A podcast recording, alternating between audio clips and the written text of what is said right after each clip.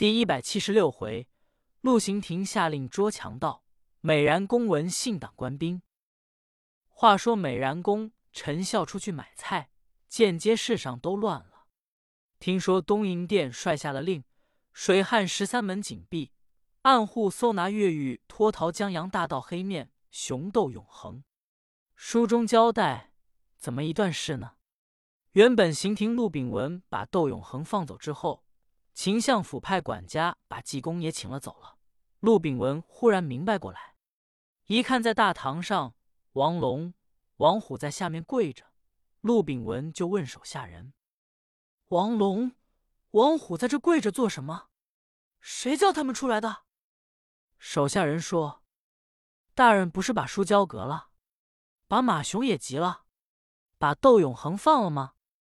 陆炳文说：“谁把窦永恒放的？”手下人说：“大人叫放的，莫不是大人方才的事就忘了吗？”陆炳文一想，真仿佛心里一糊涂，如做梦一般，渺渺茫茫，有点记得自己唬得惊慌无措。窦永恒已然走了案，奏明圣上，这如何放的？立时吩咐，赶紧传我的令：水旱十三门紧闭，支照各地面官厅把守，左右两家搜一家，官至三品以下，无论什么人家，暗户搜查，叫他们不能说他放走窦永恒，只说拿越狱脱逃的大盗窦永恒。如有人隐匿不报，知情不举，罪加一等；如有人将窦永恒献出来，赏白银一千两。这一道令下来，水旱十王门就闭了，街市上全乱了。各该管地面的老爷带官兵各查个断。陈孝听见这个信，菜也顾不得买了，跑回家来，一见杨猛、周志、窦永恒，就把这件事一说。窦永恒一听，叹了一声，说：“二位兄长不必吃惊，我窦永恒情屈命不屈，别连累你们二位。”我由后面跳墙出去，到刑庭衙门报案打官司。二位兄长设法把我内弟同臂剑内将他们送了走，叫他们逃命就是了。二位兄长就不必管我了。陈孝说：“那如何使得？”杨猛说：“我倒有主意。”陈孝说：“你有什么主意？”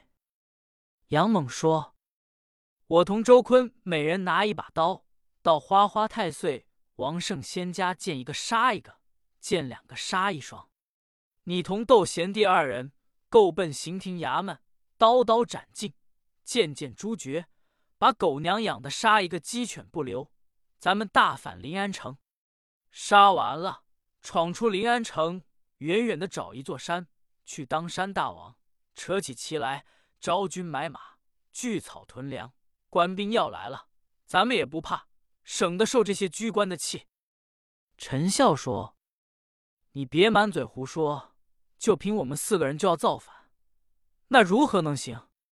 你先别胡出主意，咱们看事做事。”正说着话，只听外面一乱，有人打门。杨猛说：“你瞧，搜来了，我先把他开刀。”陈笑说：“你别莽撞，带我出去，跟他说。”能用话把他们支走了更好，实在不行，那可讲不了。说着话，陈孝赶紧来到外面，一开门，见门外站定了无数的官兵，有两位本地面的老爷，一位姓黄，一位姓陈，都是将金折袖、鸾带扎腰、箭袖袍、薄底官靴、柱下佩刀。陈孝一看，两位老爷都是熟人。陈孝故作不知，说：“二位大老爷来此何干？”黄老爷说：“陈孝，咱们彼此都是老街旧邻，其实素常我们也知道你是安分度日的人。今天我们是奉金营殿帅的令，暗户搜查越狱脱逃的大盗窦永恒，这公事没偏没向，不得不如此。你闪开，我们到里头瞧瞧吧。”这是跟陈笑有个认识。透着还有面子，要是到别人家没有这些话，带人就往里闯，叫搜也得搜，不叫搜也得搜。陈孝一听这话，说：“二位老爷且等等进去，我有句话说。其实我在这方住了，也不是住了一天半天了。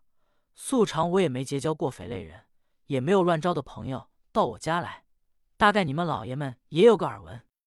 今天我倒不是不叫你们众位进去搜，我这家里住着亲戚呢，有我两侄女，一个外甥女，在这住着，都是十八九岁未出闺门的大姑娘。二位老爷带着官兵进去，叫我这几个亲戚姑娘抛头露面的，多有些不便。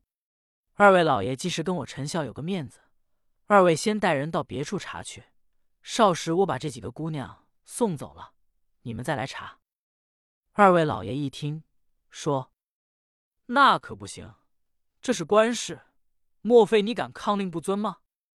陈孝说：“我也不敢抗令不遵。”二位老爷多照顾吧，谁叫我家里赶上不便当呢？二位老爷说：“陈孝，你家里隐藏着斗水衡吗？”陈孝说：“没有。”黄老爷说：“即使你家没有斗永恒，就有几位姑娘也不要紧，我们到里头瞧瞧，这又何妨呢？”说着话就要推开陈孝往里走，此时杨蒙早拿着刀。在二门里听着，心说：“那个囚囊的一进来，我先拿他开刀。”正在这番景况，陈孝正跟二位老爷狡辩之际，见由对面来了三乘小轿，有一个人骑着一匹马来到陈孝门首，翻身下马。这人说：“陈爷，我们来接你侄女外甥女来。”陈孝一听一愣，心里说：“我说。”住着侄女外甥女是信口开河撒谎，怎么真有人来接人？看这人是长随路的打扮，并不认识。他也真是随机应变，当时说：“二位老爷，你瞧我不是说瞎话，是我家里有亲戚住着，不是？人家来接了。二位老爷先后一后，等我侄女他们上了轿子走了，你们再搜，这可以行了。”黄老爷。陈老爷说：“就是罢。”陈孝同着这人带着三乘小轿子来到里面。陈孝说：“尊驾是哪来的？”这人说：“我是凤山街铁面天王郑雄郑爷叫来接窦永恒，我这带来一封信，你看。”掏出来，陈孝一看，信是济公的信。陈孝这才明白，赶紧叫窦永恒、周坤。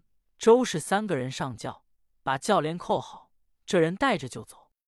轿子走后，陈孝说：“黄老爷、陈老爷，你们二位带人进来搜吧。”二位老爷才带人进去搜查。那还搜谁？自然是没有了。